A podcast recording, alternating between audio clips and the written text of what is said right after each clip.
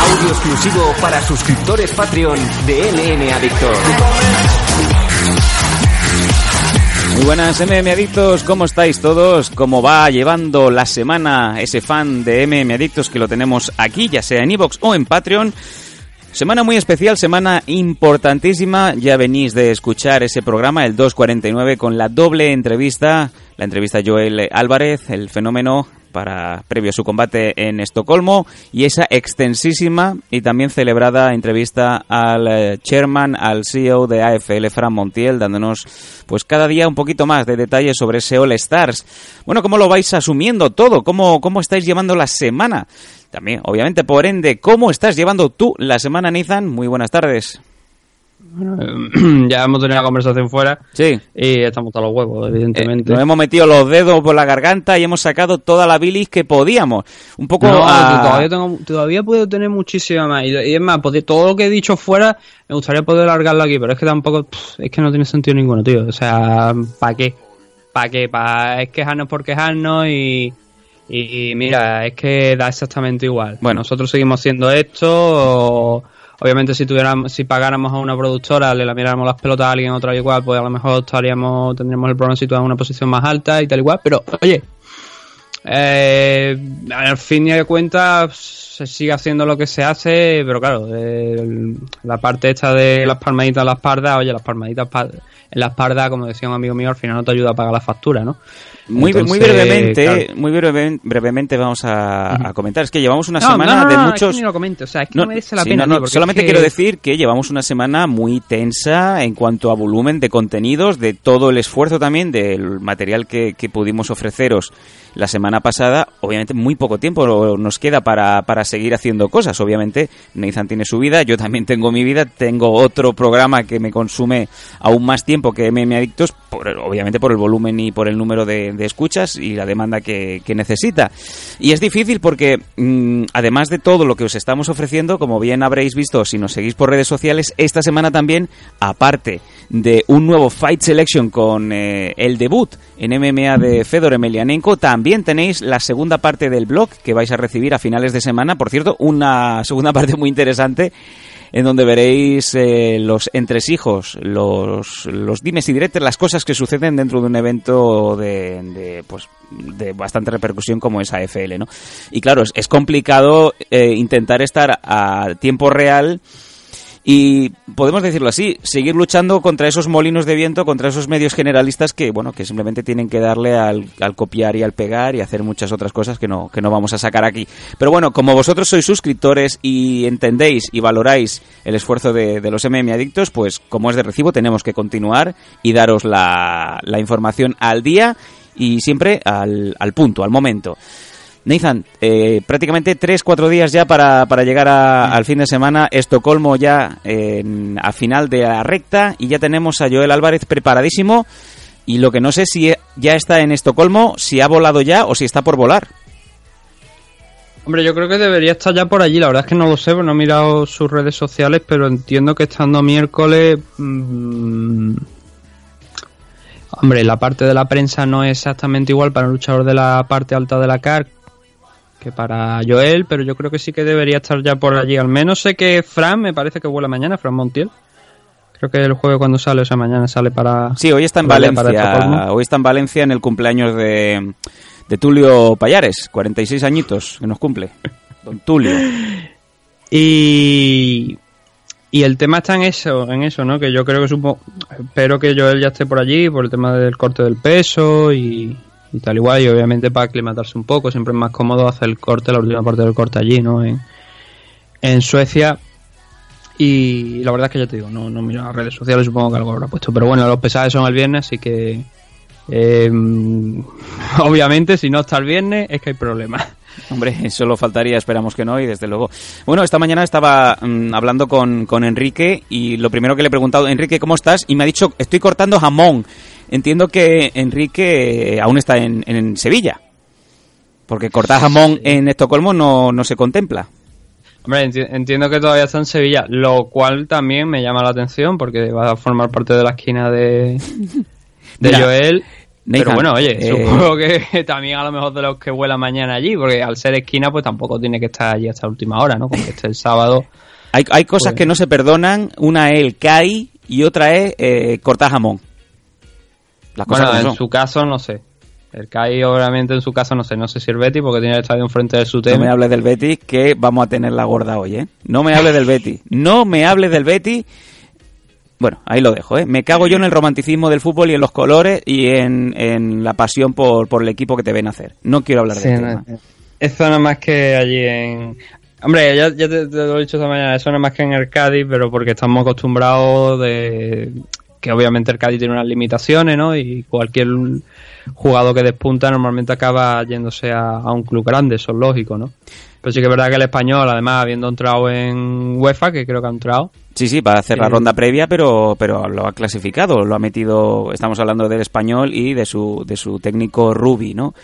Un, claro, la de la casa. la oferta eh, es complicado todo todo este todo este tema no de la oferta de Rubí por el del Betis por, por Rubí porque dice tú este es que te estás yendo de un equipo que entra en, UEFA a un equipo que está fuera de UEFA no la, la cosa está clara ya han dado las cifras le van a pagar eh, tres veces su sueldo en eh, tres años de contrato a unos 5 millones brutos por temporada para él y para su equipo técnico. Sí, pero creo que hay cosas y no estoy por la parte de lo que tú dices de los colores y tal y cual, pero creo que hay cosas que valen más que que realmente el dinero. Y las formas. Podía, haber, las formas, podía haber pedido una subida, podía haber pedido una subida en el español. Sí, no, pero escúchame. Y haberse mantenido en UEFA. Se ha filtrado de que la oferta del Betis llegó hace más de 10 días y Rubin no ha informado al equipo, no ha informado a la directiva y es más, se encontraron con una noticia de Radio Sevilla que estaban los representantes de Rubi ayer negociando en el Benito Villamarín. Y es cuando salta la bomba en donde el español va como un loco y descubren que realmente sí que está ahí y que ya lo tiene avanzado. A la desesperada el español mejora, eh, le ofrece una mejora de salario y le ofrece un año más de contrato. Rubi acababa el año que viene cuando ya era demasiado tarde, ya lo había firmado. Eso es lo que se llama, con, cariño os lo digo. Was a this moment, es Ruby New. No, no, esto es ser un basuras, y te lo digo así. Bueno, pero... Hay formas y formas, las formas desde no, ya te digo, ya te digo que a mí, sabiendo que, que, que ha metido el equipo en UEFA, yo creo que lo normal habría sido pedir una subida de sueldo en allí, en Barcelona, en el español y haberse mantenido en UEFA. O sea, es que te vas a un equipo que es verdad que el Betis no tiene mal equipo, pero es que no está en UEFA. O sea, tú has conseguido ese objetivo y lo normal es que esté ahí porque no te vas a un. No te vas ni siquiera, si te fueras al Sevilla, que a lo mejor estás dentro de UEFA directa, o a un Valencia, a un Madrid, un, pues lo podría llegar a entender, pero al Betis que está quedado fuera, un poquito extraño. Pero bueno, avancemos con el, fútbol. Eh, eh, yo te digo, a mí me encantaría, por ejemplo, tener un podcast de, de League of Legends, de, de eSport, pero es que no tengo más tiempo, ¿no? Entonces, imagínate también uno de fútbol que ahora. Pues sí, bueno, vamos a dejarlo ahí, no quiero no queremos eh, hablar de fútbol, vamos a hablar de MMA, que es lo que nos toca, ¿no? Simplemente, pues, por eso, reitero, el romanticismo, pues, se va por el, por el desagüe, ¿no? Cuando, cuando los billetes asoman. Qué triste. Bueno, el evento. Venga, vámonos al evento. Hombre, que te digo que a mí, a mí, me, a mí me ponen los billetes ahora encima de la mesa y hago como el de los Simpsons que se sube encima y empieza a bailar. Sí. Porque obviamente sería un avance. Estocolmo, UFC Stockholm, en el Ericsson Globe Arena, eh, como bien decimos en Estocolmo, en horario de tarde. Va a ser eh, la cita para este UFC on ESPN 11, también denominado Gustafsson contra Smith y que vamos a tener 13 combates profesionales en donde el primero, el de los preliminares, a las 4 de la tarde horario español, va a ser el de debut de Joel Álvarez en, eh, en Estocolmo. Segunda vez que participa Joel en la, en la empresa de Zufa y la segunda vez que le, que le ponen el primero de todos. Sí, no hay más. O sea, eso es luego la, la, noticia. Otra vez lo vuelven a poner al principio. No sé si es porque quizá a lo mejor al ser español no tener una base tan fuerte de apoyo, que Joel tiene muchísimo apoyo. Lo hemos visto esta semana con el tema de la entrevista, que ya digo, siempre que, siempre que hemos entrevistado a Joel se han hecho buenos números. E incluso ha alcanzado, creo que han sido más de, ahora mismo no, no puedo porque hasta en este momento, pues Facebook lo que parece está caído, bueno, ahora ha vuelto, está por encima de, de las 8.000 personas que ha llegado al alcance de la entrevista. Con lo cual el apoyo, ya te digo, el apoyo de, de, Joel no solamente en el tema de este del alcance, sino especialmente la de gente que lo comparte. Él lo pone en su página y la, y la entrevista y tal cual. Lo ponen en, la, en, el momento que lo pone en la página, la entrevista empieza a compartirse, pum, pum, pum, pum. Me, me hubiese gustado, la verdad, que la escucha también hubiera acompañado a cerca de 8.000 personas que alcanza la publicación, pero bueno, es lo que es lo que hay, ¿no? Oye, pues eh, felicidades por la parte que, que, nos toca, por la entrevista, por haber puesto a Joel, ser los primeros en poner a Joel una vez más y por, bueno, ya sabemos que Joel es parco en palabras y que suele mm. decirle lo mismo a todos los medios, ¿no? Por, por extraño que parezca, aunque, aunque no diga... me contaba el otro día Albert que, que, a ellos por lo visto le había dicho lo mismo de... Yo no aquel programa no lo vi, no veo, no puedo ver todas las veces que hacen el programa de... No, yo veo Chernóbil los días que pone la hora de la UFC. No, yo es que ya te digo, es que no lo puedo ver todas las noches porque es que alguna la echan a partir de las 12, yo a las 12 ya no quiero saber nada de tema de, de esto y aparte es que no, que no, ya es una hora en la que ya no, no me pongo a pensar mucho en lo que, en lo que estoy viendo. Y, y decía que a él le había dicho lo mismo de, de que esta vez sería diferente y tal y cual. Y no, me lo creo porque eh, lo hemos comprobado, ayer lo comprobamos, ¿no? Que hay una entrevista que es idéntica a la que nosotros le hicimos. Joder, si hasta se inventaron el titular. Sí, bueno, el titular, el titular, el... el titular me lo inventé yo, así plano y sencillo, más que nada porque lancé la portada de, de la entrevista a Joel mm. antes de realizarle la entrevista y yo sopesé, seguro que en algún punto de la entrevista va a decir, esta vez será diferente. ¡Pum! Ahí, pus, ahí puse el titular. Y, y oye, qué, es que es verdad, qué es curioso, que, que caigo es verdad. Qué curioso que, que en el ABC, a los 10 días, eh, nos fusilen de arriba abajo la entrevista. Yo ya hablé con el representante de, de Joel Álvarez, don Fran Montiel, y él me juró y me perjuró que hacía días que estaba la entrevista hecha. A mí me da igual, no es la primera vez que pasa esto. Mira, ah, bueno, pero eh, no, no, voy a, no, no vamos a entrar al ya tema. Ya lo que te he dicho, yo creo que, que, que, que Joel nos dice las mismas cosas a uno y a otro. Eso también es... te lo digo, porque es, es de, de, verdad, en... Eh, 10 años de memeditos y más de 15 años de, de entrevistas en radio y hacer, hacer, estas cosas, yo te puedo decir que con Antonio Orozco, no, Antonio Orozco no, ¿cómo se llama este? Con Dani Flaco, Dani Flaco y Yolo Álvarez, las dos personas más difíciles para sacarles respuestas. Mm. No te digo más. Y... Pero claro, a ver, hay detallitos, ¿no? Detallitos de que el titular pues sea exactamente el mismo, que eh, nos consta también que cuando, por ejemplo, hicimos la entrevista a Joel Álvarez sobre la eh, su firma por UFC, nos mencionaron en el artículo también que, que, habían hecho la entrevista aquí, que no lo había contado. Entonces, claro, son cosas que pasan. Vamos a dejarlo ahí. Los oyentes no son tontos y ya, como siempre decimos. Pero no, no, no, vamos a dejarlo ahí y yo no, yo no digo nada, porque ya te lo digo, yo sí, ayer sí, no, estaba sí. criticando esto y no era contra el autor de la entrevista porque sé que Joel es así y sé que Joel va a decir exactamente lo mismo que nos ha dicho a nosotros. Pero es más por la parte de estamos haciendo exactamente lo mismo, sin embargo, unas personas están cobrando un dinero y nosotros estamos eh, llenando los bolsillos de agujeros directamente. No, y es ese, ese, es el punto. No, Eso es lo no que a, a mí no realmente me jode de todo el tema. No vamos de... a insistir, no vamos a insistir porque no, pero es eso, los, yo los creo, oyentes no, se merecen aquí. Ese mensaje que estamos haciendo exactamente lo mismo, que mmm, estas personas que sí que están ganando un dinero, llevamos nueve años y medio haciendo exactamente lo mismo. Obviamente hemos mejorado desde el principio hasta aquí. Y coño, sin embargo, no estamos ni a un cuarto a lo mejor del nivel que están los otros. Porque estas personas sí cobran por ello y nosotros no. Pues lo que he dicho, creo que porque no tenemos una productora por detrás, no tenemos un gran apoyo, ni, ni nada parecido como, como para eso.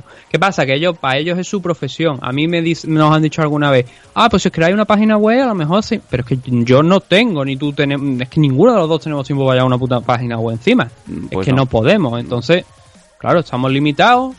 Y si encima si nos dedicáramos full time a esto, pues seguramente a lo mejor podríamos sacar más, pero es que no podemos, no tenemos tiempo.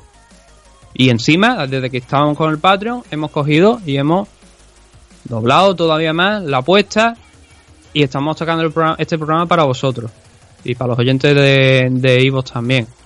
Entonces estamos en eso, es que, joder, más no podemos hacer. Y, esto es así. Más no podemos hacer y ya es que no hay más. Es que no hay más que... po- Podemos hacer más, podemos hacer la web, pero es que no hay más tiempo, es lo que quiero decir.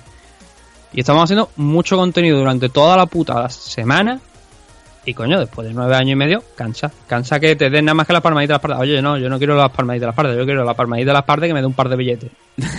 Venga, Avanzando con la cara, porque tenemos Vámonos a la Danilo car. Belluardo contra Joel Álvarez. He preguntado a Dazón a ver si iban a retransmitir la pelea. y te ha contestado un chimpancé, ¿no? Me han, me han dicho. A ver, no, no lo sé, ha escrito un mensaje privado una, una persona diciéndome que, que seguramente no tenía ni idea. No, a ver, pro- probablemente yo creo que se han hecho un lío, porque le he preguntado que si iban a retransmitir la pelea del sábado contra Eduardo. Me han dicho que la de Inmaguló contra Joel Álvarez no estaba disponible y yo, no, yo no he preguntado eso, yo he preguntado que si la próxima pelea del sábado va a ser retransmitida. Me han dicho que en principio no, que en cualquier caso si cambia algo eh, lo informarían o lo detallarían a través de Facebook, en la programación de Dazón, en Twitter eh, también. Y por el momento se supone que no. Eh, que solamente van a retransmitir la, la main card como han venido haciendo hasta ahora. Lo cual choca con lo que tú decías y, y es que la fuente es de primera mano.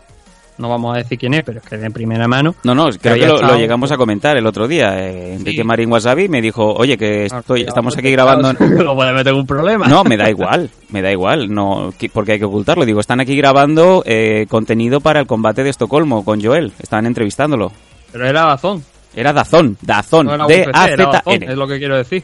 O sea, más claro el agua. A lo mejor aquí hay un problema, o es que son mucha gente, pese a que Fran Montiel diga que, que en Madrid hay dos personas. ¿Eh? Eh, el por portero cierto, eh, estoy seguro que ninguna de esas dos me ha respondido a los mensajes. y todo el mundo está en Inglaterra. Pues vamos a ver, mm, no sé, que no es la Ibeco, ¿eh? que la gente se puede hablar entre ellas, no sé. En fin, No, ya, no, o sea, no sé si. No sé, no sé. Pero vaya, eh, se supone que el, el- los detalles estos, los el documental este, se supone que lo han. Documental, eh, vídeo introductorio o algo lo que sea, según lo que comentaba Enrique, está grabado. Entonces, si está grabado, tic-tac, tic-tac, son las 9 de la noche del 29 de, de mayo, faltan pocos días para que pelee Joel Álvarez y todavía no hay contenido ninguno en Dazón. No sé si cuando acabemos el programa lo habrá, pero de momento no lo hay Ya y de momento no hay señales de que se vaya a retransmitir el combate en abierto a través de, de Dazón. ya echaremos un ojo. Si amigos suscriptores veis, veis que la, la app, que la plataforma de Dazón actualiza y pone a Joel, eh, os rogamos que nos aviséis para, para también dar buena cuenta de ello, ponerlo en redes y ya de paso pues que luego se, los grandes se copien y lo vean y lo pongan como que lo han encontrado ellos. Venga, venga, vamos al, vamos rápidamente a la car. Aparte de este, de este combate vemos pues una car típica de las eh, que suele utilizar eh, UFC cuando va a sitios de Europa en donde no es un no es un evento numerado, que es un es un evento de estos que emiten en la ESPN, ¿no? No sé hasta qué punto te encuentras algún eh, combate relevante de los preliminares o directamente nos iríamos al, al main. ¿Cómo lo ves? A, a ver, hombre. El de Nick Hain contra Frank Camacho. Interesante es. No están. Ahora mismo no tengo los rankings por delante, pero no creo que sea tampoco. No creo que ninguno de los dos estén precisamente en los rankings, pero es una pelea que puede ser entretenida al menos. El Steve Ray contra Leonardo Santos también. Ujú. Especialmente creo que el Tony el, el Tony Evinger contra Lina Lambert, yo creo que quizás es el aunque sea una pelea femenina y hay mucha gente que ya sabemos que no le gustan las peleas femeninas, pero por nombres quizás a lo mejor era un poco la pelea más interesante de, de la CAR, de, la CAR preliminar. Sobre todo para la sueca Landsberg que se enfrenta a Tony Ivinger, que sigue teniendo el nombre. Mm. Ya la edad le ha, le ha alcanzado, pero no deja de dar buenas peleas. Así que yo creo que esto está programado básicamente para, para que Lina triunfe sobre, sobre, sobre. Vamos a verlo, pero en principio quizás por la edad, lo que tú dices, quizás por la edad sería una sería una gran victoria para Lina para eh, tener esa, esa victoria que solemos decir, ¿no? De que cuenta para para despertar la atención, ¿no? Y sobre todo para cuando pasan unos años decir, pues derrotó a, a una luchadora que era de, de un buen nivel o, y en su momento, de hecho, de una de las de máximo nivel de en las categorías de peso.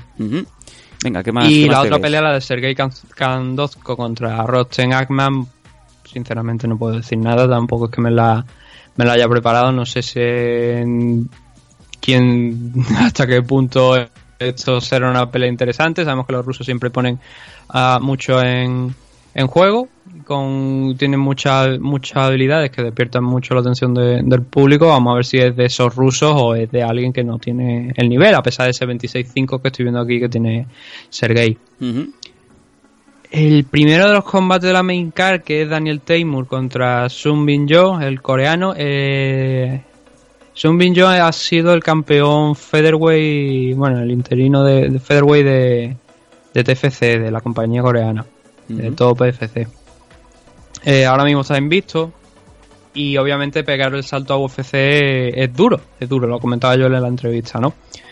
No obstante, parece que parte de su entrenamiento es, se realiza en Tiger Muay Thai, allí en, en, Tailandia, y eso puede ser un factor a tener en cuenta. Desde luego es uno de los mejores luchadores coreanos en, la categoría de peso, en la featherweight, pero vamos a ver si ese muro que es Daniel Taymur, eh, uno de los dos hermanos Taymur, que por cierto el otro no está aquí, no sé si lo liberan ya de, contrato con la empresa o no, pero el caso es que no está. Y, eh, pero Daniel, ya digo, es, una, es un rival complejo, pero tampoco es un rival excesivamente complejo, ¿no?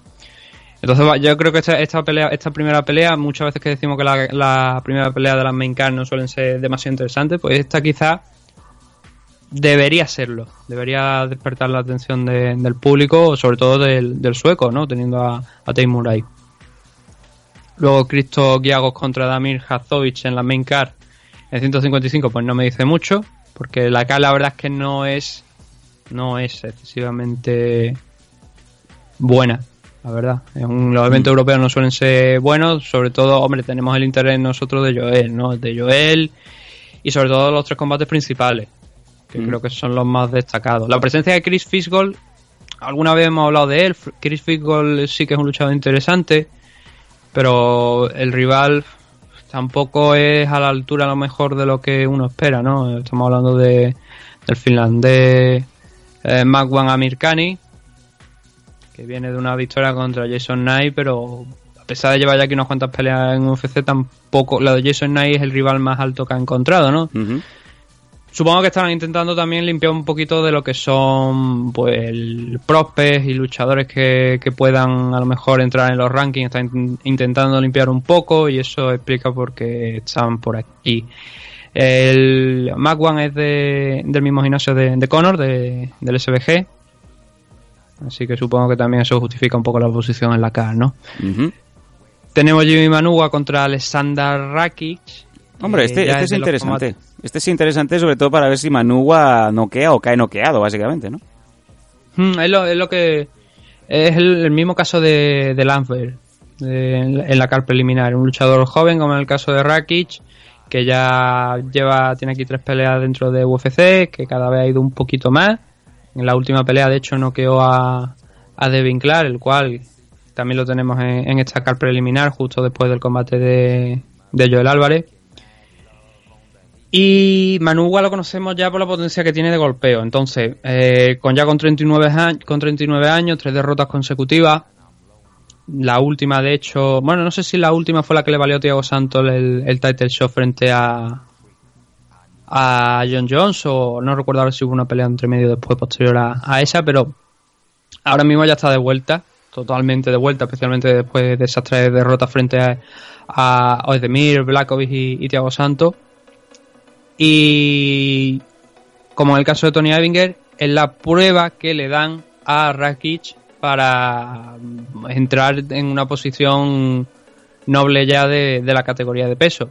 Una uh -huh. victoria contra Jimmy Manuwa y además especialmente si consigue finalizarlo, aunque la edad juega a lo mejor en contra de Manuwa, pero sigue teniendo ese nombre, sigue teniendo esa potencia de caos que va a tener en alerta por supuesto a, a Rakic y a ver si podemos tener otro europeo en la parte alta ya de, de las categorías de, de las divisiones de, de, de, UFC. Sí, que ya toca. Porque obviamente eso, eso garantiza más, más eventos en Europa y eso abre también las puertas pues a muchos más luchadores de no solamente de Europa, sino especialmente también de España. Uh -huh. Bueno, pues eh, ¿qué, más tenemos por arriba? Gustafsson. Otra pelea. Eh, esto es, o sea, las tres últimas peleas son en 205 libras, la división light heavyweight. Y la siguiente que tenemos es la de Volkan Ozdemir, otro sí, retador, sí, contra enfrentándose a, a Aileen Latifi. Mm, Es un combate. eh, Aquí no creo que haya especialmente mucho en juego. Porque Volkan o Edemir viene eh, de perder contra Dominic Reyes, una decisión dividida. Y ya sabemos que Anthony Smith también le derrotó. Entonces no creo que haya mucho en juego en este combate. Sino simplemente pues está Latifi, que también es, sueco, y hay que darle pues una posición aquí. Y le han dado que no, a ver, que no me malinterprete nadie porque poner a Eli Latifi contra Volkan Ozdemir, que son también dos luchadores, más en el caso de Volkan que en el, en el de Latifi, pero son dos luchadores que tienen potencial de caos. en- si no tuvieran 205 libras me preocuparía, ¿no? Pero especialmente Volkan Ozdemir tiene una potencia de caos fuerte y va más por ahí, va más, yo creo que va más por ese punto el, el interés del combate, ¿no? Eh, Un combate más que no aporta mucho a lo que es la categoría de, de la división. Quizás una victoria de Latifi a él le aporte más de lo que Oedemir podría conseguir ganando, porque Latifi eh, ha estado en posiciones altas, pero cuando llegaba a una posición alta volvía a caer, con lo que nunca ha llegado a estar en una posición quizás para dar un salto y ponerse en un title shot. De hecho, no creo que Latifi vaya a poder derrotar a, a John Jones ¿no? en, en combate. No sé si es con una patada en la entrepierna quizás, pero Sí. lo que es con un combate legal no lo veo. Entonces, eh, aún así, viendo que John Jones tampoco se está, se está quedando casi sin opciones dentro de la categoría de heavyweight, pero que también a su vez está reacio de alguna manera de alguna manera de, saltar a la división heavyweight, por lo menos mientras esté Daniel Cormier ahí, que bueno, Daniel Cormier tampoco que le quede mucho, supongo que su último enfrentamiento contra su próximo enfrentamiento, perdón, contra Steve Mios- Miocic, la revancha, debería ser el último quizá, ahora que se ha quedado sin esa oportunidad de Money Fight frente a Brock Lesnar. Pero como te digo, ya digo, necesita nuevos retadores. Y bueno, si Latifi puede vencer a Volkan, no sería inmediato, pero quizá a lo mejor con una urgencia de última hora, una caída o algo de, de algún luchador, podría entrar en la rueda de, de retar a John John. Pero ya digo, tiene una prueba muy dura frente a Volkan o mí. Y el main event, que quizás lo que es más interesante de todo destacar, es Alexander Gustafsson enfrentándose a Anthony Smith.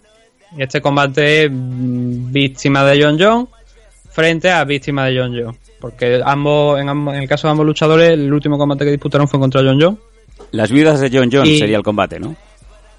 Sí, y en el caso de Gustafsson acabó peor de lo que acabó para, para Anthony Smith. En el caso de Smith, John John no pudo finalizarlo, con lo cual se fue una decisión muy dominante, eso sí, pero no, no pudo finalizar ¿no? la pelea ahí Jones. Y en el caso de Gustafsson era el segundo enfrentamiento y sí pudo derrotarlo porque es lo que comentó en, en el caso del game plan, ya le tenía cogida la medida y, y sabía dónde no tenía que entrar, en qué parte de- del juego del sueco tenía que entrar para caer derrotado, como le pasó en el primer enfrentamiento, y le resultó efectivo. Y con eso consiguió la victoria John Jones. Pues bueno, Tampoco es un combate que aporte mucho a la parte por parte de los rankings. Sí, porque, a ver, eh, cuando me refiero a aporte mucho es ninguno de los dos consiguiendo una victoria aquí va a ser el próximo retador de John Jones. pese a que... Sobre todo en el caso de Gustafsson, que, que- es la segunda, es la tercera, tercera. Sí, eso te iba a decir, pese a que Gustafsson esté rankeado como el segundo mejor light heavyweight de la empresa y, y Anthony Smith sea el cuarto. Como bien dices tú, el hecho de haber perdido los dos con John Jones eh, prácticamente les elimina de la ecuación, ¿no? Es un combate interesante, pero eh, con principio y final. No es que esto garantice que se vayan a ir a pegar con John Jones. Sí, de, de hecho, eh, para mí fue un combate que en un principio me llamó la atención porque ver a dos luchadores que acaban de enfrentarse a John Jones, bueno, que su último combate es contra John Jones, y hay que tener en cuenta una cosa, que es que el primero de los rankings es Daniel Cormier, ¿vale? Eh, eso hay que tenerlo también en, en mente. Pero alguien como Dominic Reyes, que precisamente viene fuerte, Johnny Walker, que está muy abajo en los rankings, está en la posición número 12, pero que vienen fuertes, que son luchadores que han finalizado sus peleas. En, bueno, en el caso de Dominic Reyes lo que comentábamos, enfrentándose a, a Jimmy Manua, fue una decisión dividida, ya no recuerdo si después tuvo... No fue, no fue convincente la actuación de, de Dominic Reyes, la última actuación que tuvo. O por lo menos la última actuación que yo, que yo recuerde. Si me dan un segundo lo puedo... Sí, Ah, he dicho Dominic Reyes contra ah, Jimmy Manua. No, no ese no fue su último combate. Volkan Oedemir fue el último rival, me parece, de, de Reyes. Sí, efectivamente. Eh, Volkan Oedemir fue el último rival de Dominic Reyes y no fue muy convincente, la verdad, la victoria. De hecho, fue una decisión dividida. Pero aún así estaba mucho más alto en posición de ranking que otros luchadores y no todavía no se ha enfrentado a John Jones. Entonces yo esperaba un Dominic Reyes contra Alexander Gustafsson o quizás un Dominic Reyes contra Anthony Smith. Creo que hubiera sido más interesante de cara a construir posibles nuevos retadores a, para John Jones. Construir retadores parece que esto es un tema de pro wrestling, pero es que las historias yo creo que también son importantes. Aquí la narrativa también es importante en el mundo de las MMA y hay veces que no simplemente se vemos a dos luchadores tirándose insultos y esa es la historia, no. Creo que Dominic Reyes podría haber sido una pelea más, más interesante para los rankings. Para el espectáculo, Gustafsson contra Anthony Smith, creo que va a ser un, un gran combate. Eh, Gustafsson, creo que tiene mucho más que perder de lo que tiene Anthony Smith. Anthony Smith nunca me lo he creído, a pesar de, de ser un luchador que ha demostrado que sí, que tiene muchas muchas cosas positivas, es, algo, es un luchador al que nunca me he creído como retador. Muy plano, eh, por lo menos en, en cuanto a carisma, ¿no? Sí, no sé. No, a ver, al final cuando entra en la jaula, el carisma, la personalidad. Bueno, la personalidad puede llegar a influir, pero el carisma no, no, no influye nada. Es tu técnica, tus habilidades contra la del rival. Y no le veo las mismas habilidades a pesar de tener. Porque analice, si hablamos brevemente de lo que ha sido la marcha de, de Anthony Smith en 205 libras, ha noqueado a Rashad Evans, ha noqueado a Mauricio Según Rúa. Son dos victorias importantes. Sí, en poco tiempo. No llegaron, me parece, a más de. No llegaron a los tres minutos entre las dos victorias. Pero estamos hablando de Rashad Evans, un Rashad Evans que no recuerdo exactamente, pero me parece que después de la, de, de la derrota contra Anthony Smith, creo que fue cuando se retiró. Sí, bueno, un Shogun momento, Rua que sigue por ahí pululando. Sí, iba a decir, en aquel momento Anthony Smith no era una, una amenaza para Rashad Evans y por eso decidió retirarse. Al final se ha contrastado de que Anthony Smith tiene, tiene galones como para estar disputando cinturón. Una vez también te digo. Sí, pero claro, lo que quiero decir es que ha vencido a gente que está en la parte final de su carrera. Y eso te puede garantizar una posición interesante en el ranking, pero... Eh,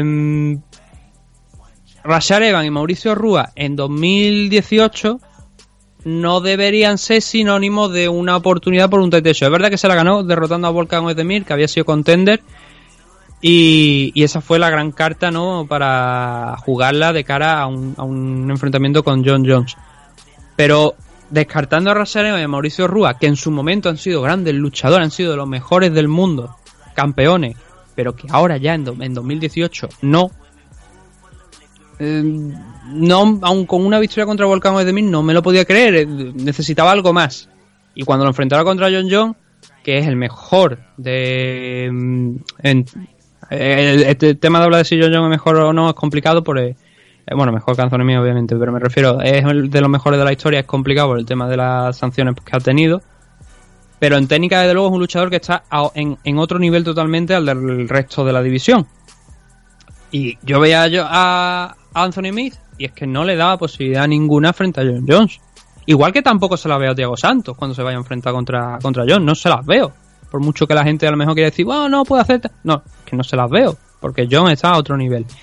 Gustafsson creo que sí podía haber competido con él. Compitió el primer combate, pero cuando John analizó lo que tenía que hacer para ganarle, le derrotó. Entonces, si Gustafsson, trasladando ya lo que es el enfrentamiento del sábado, no puede derrotar a Anthony Smith, cosa que puede llegar a pasar, porque tiene dinamita en las manos Smith, es un problema mayúsculo. Y Gustafsson tiene muchísimo que perder, porque la gente lo veía como la gran esperanza europea en categorías de peso masculina para proclamarse campeón y todo esto antes obviamente de que saliera con McGregor, ¿no? Pero en, en, hace años era uno de los luchadores mejor valorados, que toda la gente lo veía con muchas posibilidades de ser, de salir campeón de un enfrentamiento con Jones. Eh, fue una decisión que, bueno, la que estamos comentando, comentando, que pudo haber ganado Gustafsson, pero luego ya en la revancha vimos que cuando Jones hizo lo que quiso no, no hubo opción. Pero luego se ha quedado ahí, porque no pudo derrotar a Daniel Cormier, eh, Anthony Johnson casi le, le arranca la cabeza, además creo que fue también un evento de aquí en Suecia, Y hay muchas dudas. Yo creo que mm, no sobre el nivel de, de técnica de Gustafsson, pero sí en eh, si no estuviera Cormier y no estuviera John John, podría ser campeón. Pues ahora creo yo que es la prueba con Anthony Smith. Obviamente sin John y, Cormier la categoría perdería mucho, enormemente. Con Cormier ya la ha perdido porque no, no está en la categoría, pero tiene una prueba importantísima frente a Anthony Smith que no sé si podrá superar. Aunque las apuestas lo están dando como favorito, creo que sí que tiene mucha más técnica, pero hemos visto a Anthony Smith eh, que, como tú has dicho, eh, tiene un poco carisma, ¿no? Pero dentro de las aulas, si hay algo que tiene, eh, dinamita, si no se echa hacia atrás contra John John y precisamente como, contra John John y, y, como digo precisamente decía en una entrevista el otro día a Helwani que había visto una y otra vez el combate porque sabe que lo hizo mal y sabe que esa pelea fue muy mala, puede poner en problema a Gustafsson. Vamos a ver qué, tipo de, enfrentamiento se da. No espero tampoco que ninguno de los dos vaya a al suelo y si va al suelo va a ser en una posición muy dominante para mm, buscar ya la finalización automáticamente. Vamos a ver lo que nos encontramos el sábado, pero de momento ese margen tan grande que le están dando como favorito a, a, Gustafsson, que se va a 265, mm, quizás a lo mejor no es tanta la diferencia que podría haber. En técnica sí, como te digo, pero a la hora de entrar en la jaula a competir, Vamos a ver, vamos a ver cómo, cómo, sale la cosa, cómo resulta. Vamos a ver cómo resulta y estaremos, como bien sabéis, los MM Adictos especialmente atentos y especialmente esperanzados, ya que vamos a volver a tener esa maravillosa sensación de ver entrar en la jaula a otro español, en este caso, como ya sabéis, Joel Álvarez. Toda la suerte del mundo para el fenómeno de parte de MM Adictos.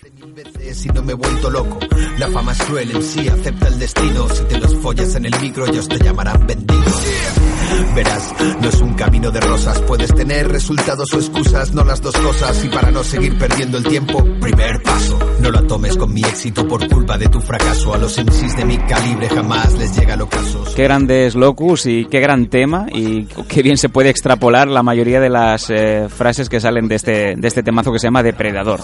Hoy considero el rap como una luz que brilla con fuerza, es como una llave que abre todas las puertas. Me vas a hablar de noventas, mocoso, yo estuve allí, fuimos el germen cuando estaba todo por construir.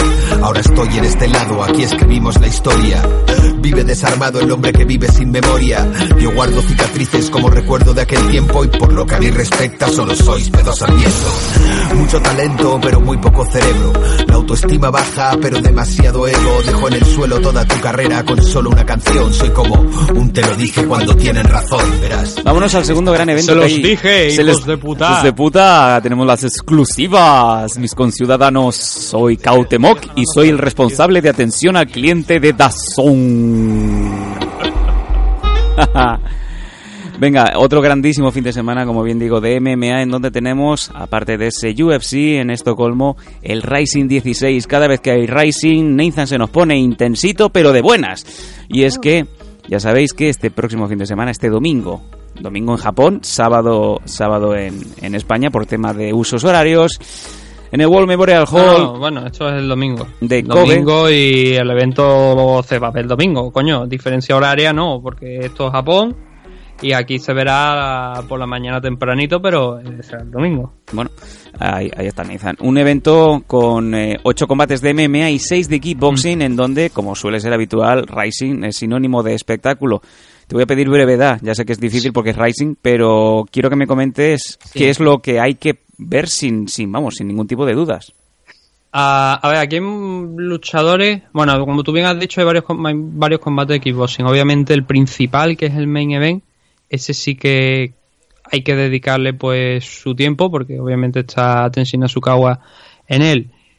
los otros combates de kickboxing, eh, quizás el de Kunitaka contra Kisaemon Saiga pueda ser eh, eh, llamativo, que no interesante porque Saiga se ha subido varias veces a, a tema de kickboxing y MMA aquí al, al ring de Rising y no ha tenido muy buenos resultados. Lo más llamativo de hecho de de las actuaciones de Saiga era ver a la mujer a, su mujer fuera del ring gritando. la verdad que era así. Viva el drama. Entonces, como te digo, hay, varios combates de kickboxing y no, no son mucho, muy demasiado quizá importantes para nada realmente. hay algunos combates de MMA con luchadores que mm, están entrando ahora en Rising, algunos pisan por primera vez la compañía, ah, otros no, otros llevan ya algún punto más. En eso encontramos a Erson Yamamoto, al hijo de, de Miyu, que también está aquí en la CAR, enfrentándose al americano Team Scrooge, eh, o Struth, o como coño se quiera pronunciar el apellido de este hombre, tiene el mismo apellido que, que Butterbean, pero luego acaba en Truth. Eh, o, o Team Struch de Trucha o Team Screech de Samuel Screech de Salvados por la Campana. Joder. Y bueno, eso, está aquí Erson Yamamoto, vuelve a competir en Rising, vamos a ver si esta vez tiene más, mejores resultados. Eh, Uoi Full Swing, como le dicen el apodo, frente a Kanagia contra el americano. Tampoco tengo mucha referencia de lo que hay aquí, no he tenido eh, aparte de que el programa se está haciendo, si no vamos a acabar las tantas, no, no tengo especial, especiales referencias, tampoco lo he buscado mucho porque el evento donde está lo fuerte es a partir precisamente de este combate, porque el resto de la, de la card es un evento en Kobe, no es el Saitama, no es mm, otro evento, ¿dónde fue? Yokohama me parece que era, que fue otro evento grande, es un evento menor porque la semana que viene no, dentro de dos semanas es cuando Rena y eh, Kyoji Horiguchi van a ver a competir. Eh, que no lo hemos comentado, pero eso es así. Bueno, en el caso de, eh, de Kyoji sí, pero en el caso de Rena no habíamos comentado, pues va a competir allí en, en el evento de, de dentro de dos semanas de Bellator. Entonces ya que esos dos luchadores salen de la CAR, con lo cual la CAR bueno, no es muy buena, que digamos, pero a partir de aquí tenemos a Daron Christian contra Tofik Musayev, eh, Christian, yo creo que ya todos los seguidores de Rising saben quién es. Fuimos ayer también lo hemos visto. Y, va a ser una pelea en 155 eh, muy, muy interesante, la verdad. Bueno, es en 71 kilos, un poquito por encima. Pero va a ser una pelea realmente interesante. Luego tenemos a Yusaku Nakamura, que ya lo hemos visto aquí en, en Rising. Pero creo que lo vimos en Kickboxing, me parece que fue cuando lo vimos competir. Y no recuerdo si fue contra Tenshin Asukawa, me parece que fue, ahora no lo recuerdo. es complicado. Sí, es que no son muchas cosas de memoria y si no tengo los papeles por delante, la verdad es que ya, ya, pues- ya no puedo emparejar a todo el mundo con todo el mundo. Pero pues cuando tengas mi edad. Tiger Muay Thai, eh, o sea, el enfrentamiento va a ser entre Yusaku Nakamura y Top Noi Tiger Muay Thai. Top Noi en el combate que creo que fue el combate de debut que tuvo en Rising, tuvo una actuación muy interesante porque pasó de tener oportunidad de caer noqueado, de ser noqueado a noquear a su rival. Y va a ser un combate, ya digo que. Bueno, en el caso de Nakamura fue. ya no recuerdo dónde fue campeón. No sé si fue. No, no, recuerdo dónde fue Nakamura ahora mismo, dónde, dónde tenía el cinturón ahora mismo. Eh, pero el caso es que un, es ya te digo, es campeón en una empresa, ahora no recuerdo exactamente qué empresa era, y le han puesto a un rival muy interesante, un striker, yo creo que no hay ni un tailandés que de repente te vaya a sorprender con grappling, ¿no? Sin embargo, Nakamura sí tiene una parte donde puede quizás intentar controlar la pelea en, grappling y ahí es donde principalmente podría poner en peligro a Tornoy, pero si no sale, si no se da ese caso, va a ser un choque de, trenes interesante. Jay Heun contra Roque Martínez en interpreto que Openway obviamente es la división heavyweight pero Roque Martínez sabemos que es un luchador muy, muy pesado, campeón megatón de Deep. Y Jake Heun lo vimos pelear contra. Hablando de memoria, creo que fue Jiri Prochaka, me parece, en final de año, creo que fue. Esto sí lo puedo comprobar. Aquí en un segundito.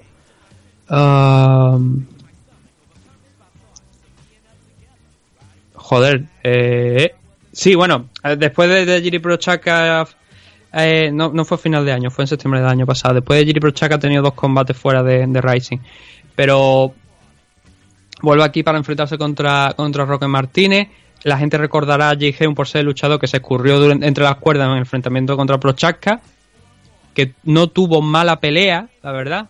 No tuvo mala pelea hasta que Prochaka de repente pues se, se levantó y dijo hasta aquí hemos llegado y empezó a, a, a, sorta guantazo.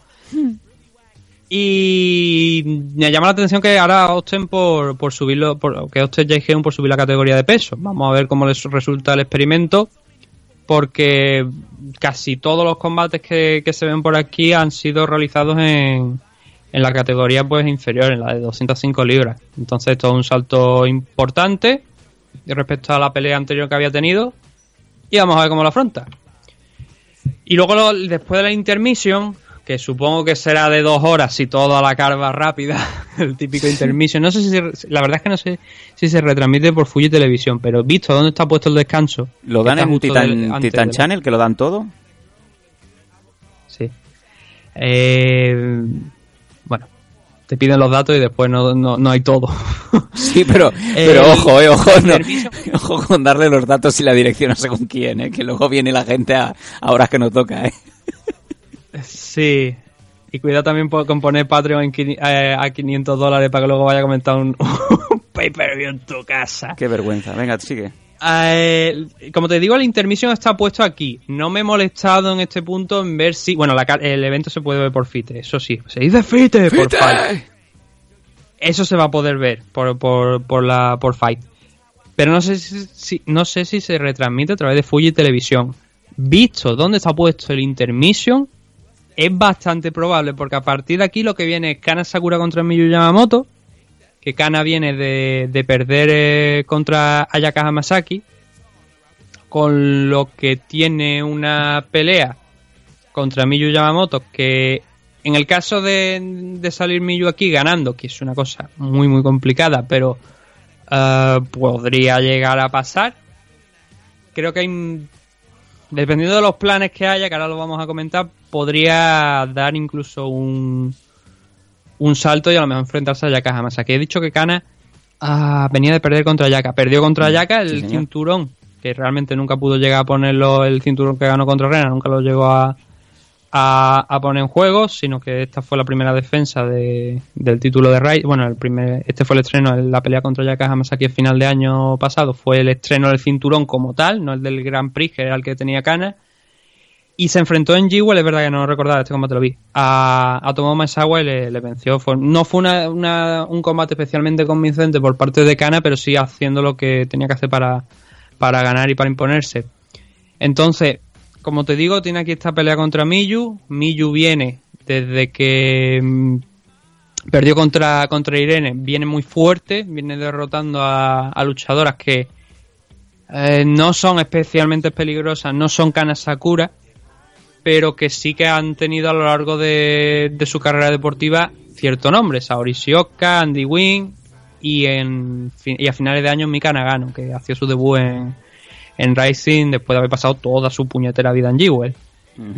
Ah, este, ya te digo, la pelea está interesante por ver qué puede pasar, pero lo que viene ahora, que es el enfrentamiento, la defensa del título Super Atomweight por parte de Ayaka Hamasaki contra Jinju Frey revancha del combate que tuvieron en Invista. Combatazo. Que sí, he leído este, eh, esta, esta semana artículos sobre Ayaka que decían que esta era su pelea más importante.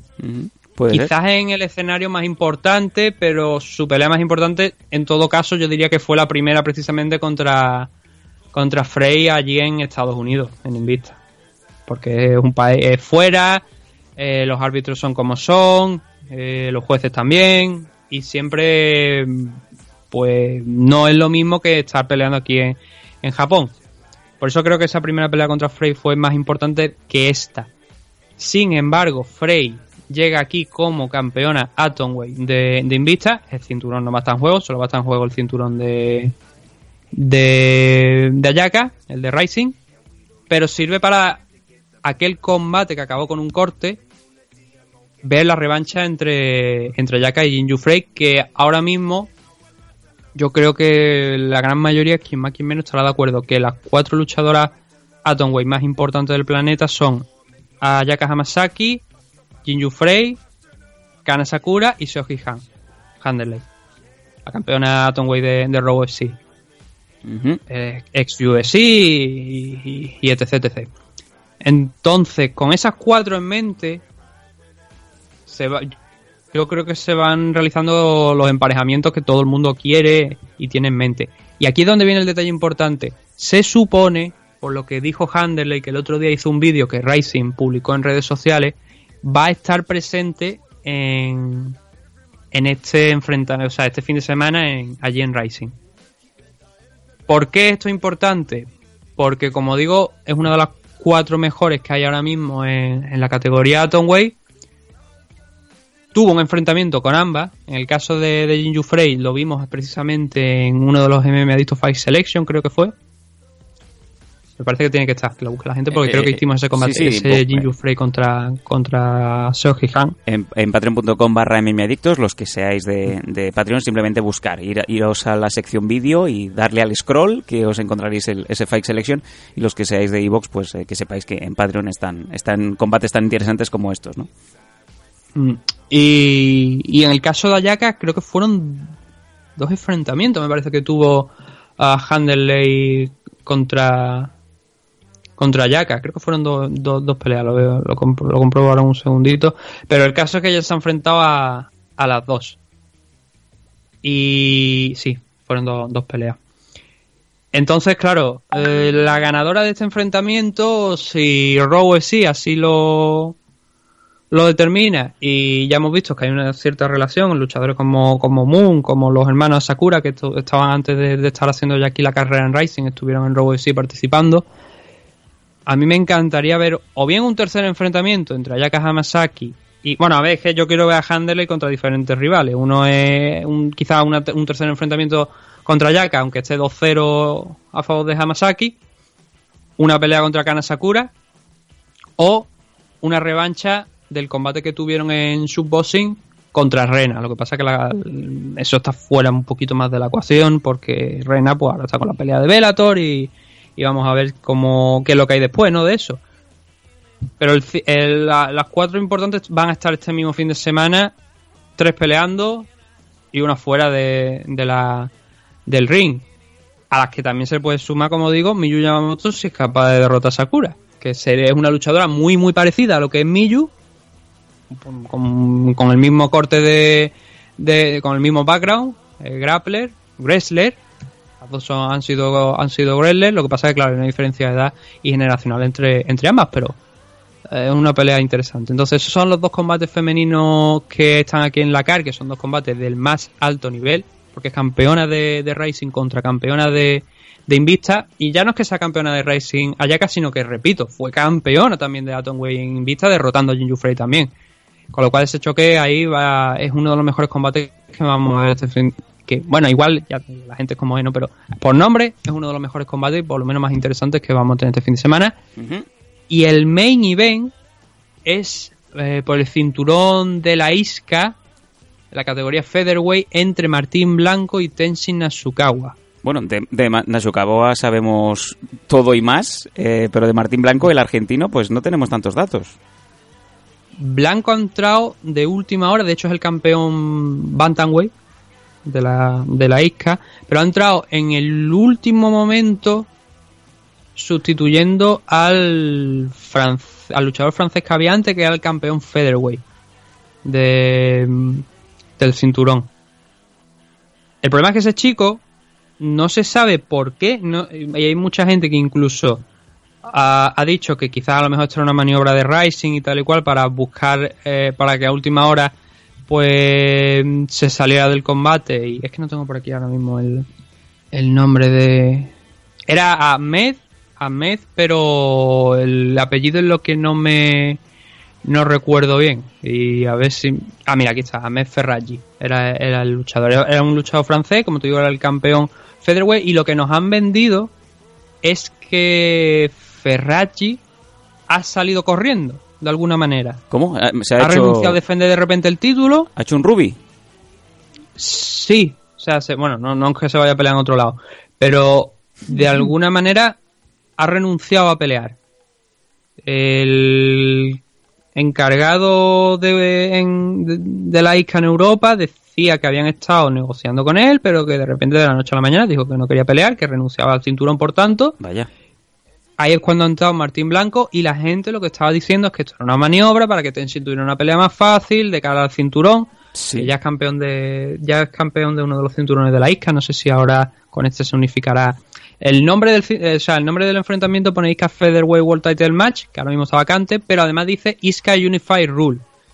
Ah, supongo que esto se referirá a que, el, a que serán las normas de, de la ISCA y que este será otro cinturón que, en el caso de ganarlo, Tenshin puede añadir también a lo- al, al cinturón anterior que ya tiene de, de la Me río yo de las fotos de Anthony Joshua colgando como si fuera un perchero 80 cinturones. Si Nasukawa empieza por este ritmo, vamos a verle parecido ya. Sí, ahora mismo tiene dos, creo que son dos. Y este sería el tercer cinturón.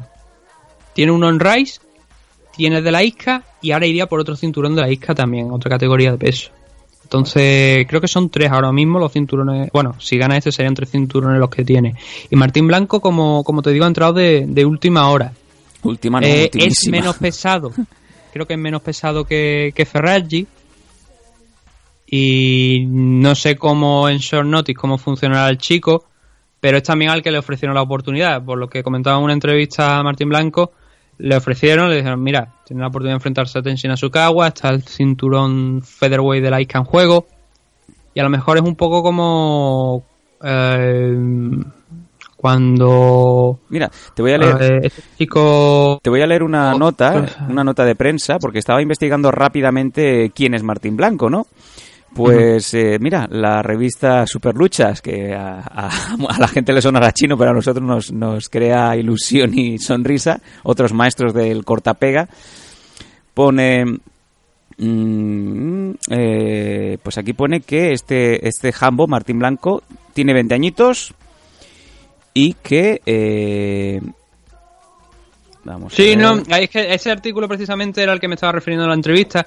Al autor de ese artículo tuve que corregirle un detalle porque decía que Tenshin Asukawa había tenido 17 peleas. Le digo, no, hombre, Sí, sí, 17 sí, no, ha tenido 30 y es un dato importante. Bueno, pues eh, le llaman, como, como bien comentabas antes, bueno, le llaman el correcto porque entrena sin quejarse, eh, un pibe de barrio que entrenó desde los 17 años en kickboxing y que eh, es actualmente campeón argentino de K-Box, campeón argentino de WACO, campeón argentino de WKF, campeón argentino de la ISCA, que es lo que estábamos hablando aquí. Eh, En la categoría Bantamweight, no sé si lo ponen en el, en el artículo. Mm, no lo pone, pero sí que es mundial de la ISCA en 55 kilos. Ese, ese es el cinturón que yo me Ese es el cinturón, ¿no? Pues sí, fíjate.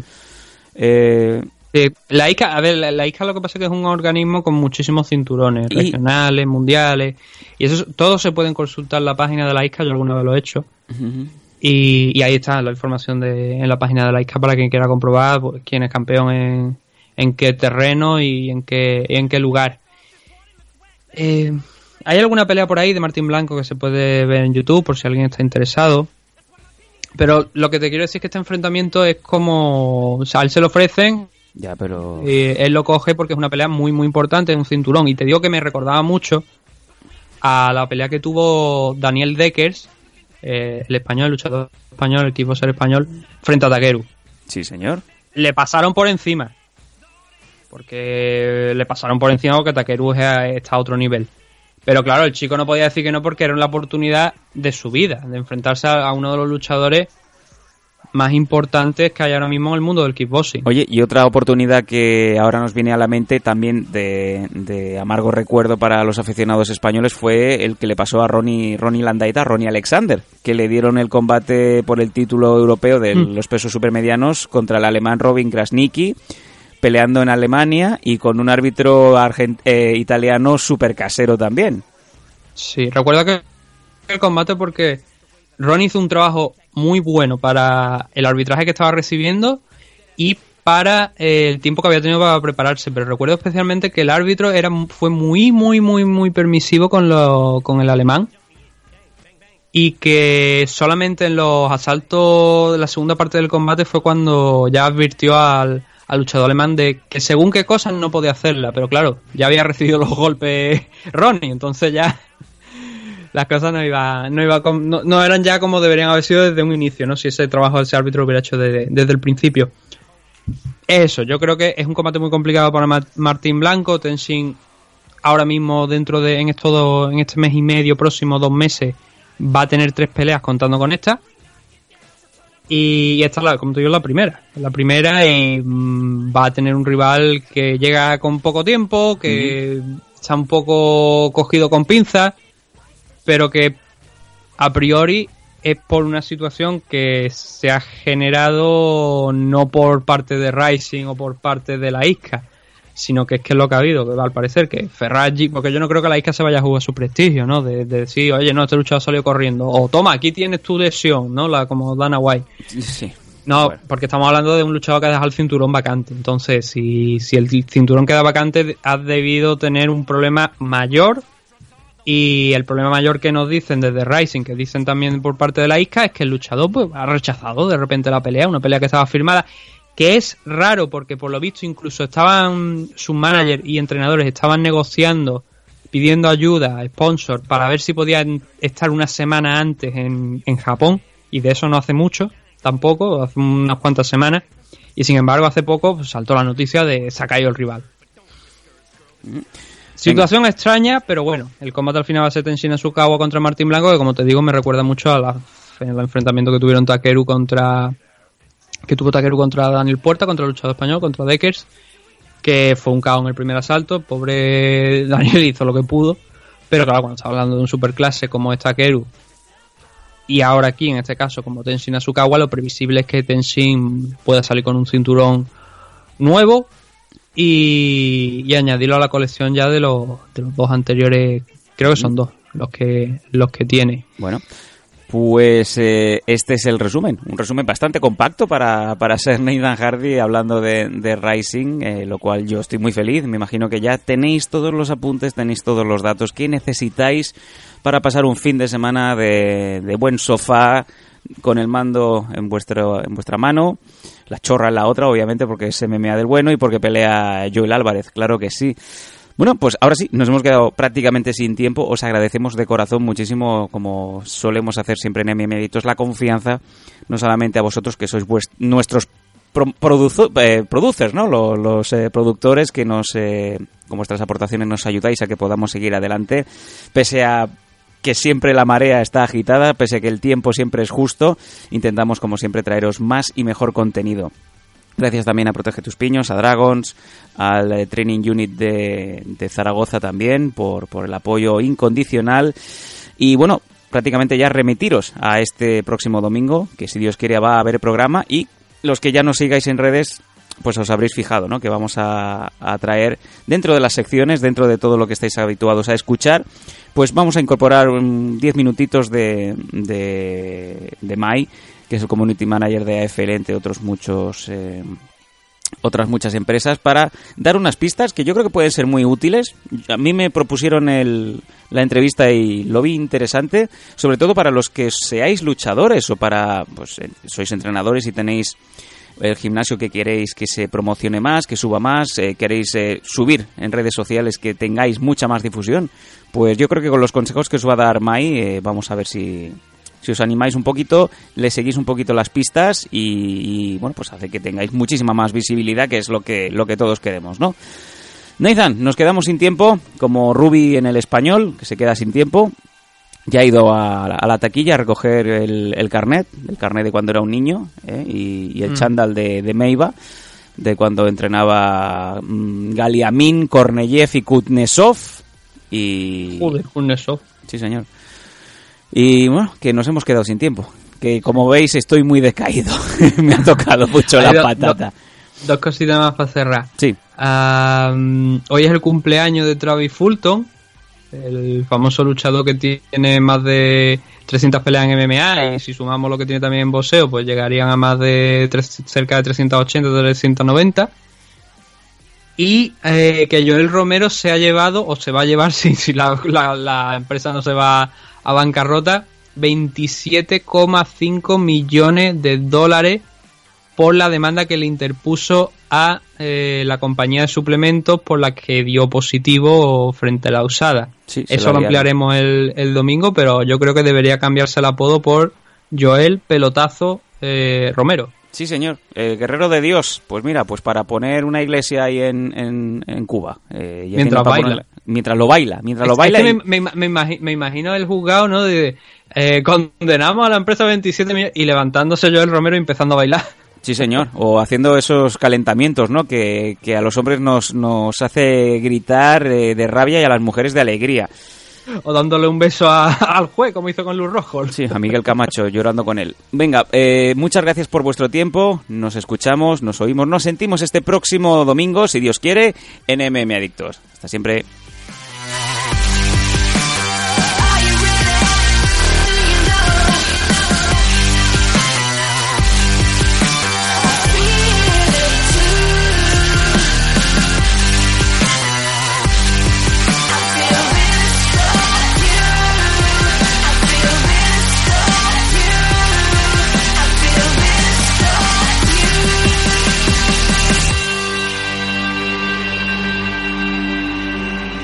Y hasta aquí el audio exclusivo para suscriptores Patreon de MM Adictos. Muchas gracias por tu apoyo. Recuerda visitar patreon.com barra mmadictos para tener al día todos los contenidos extra.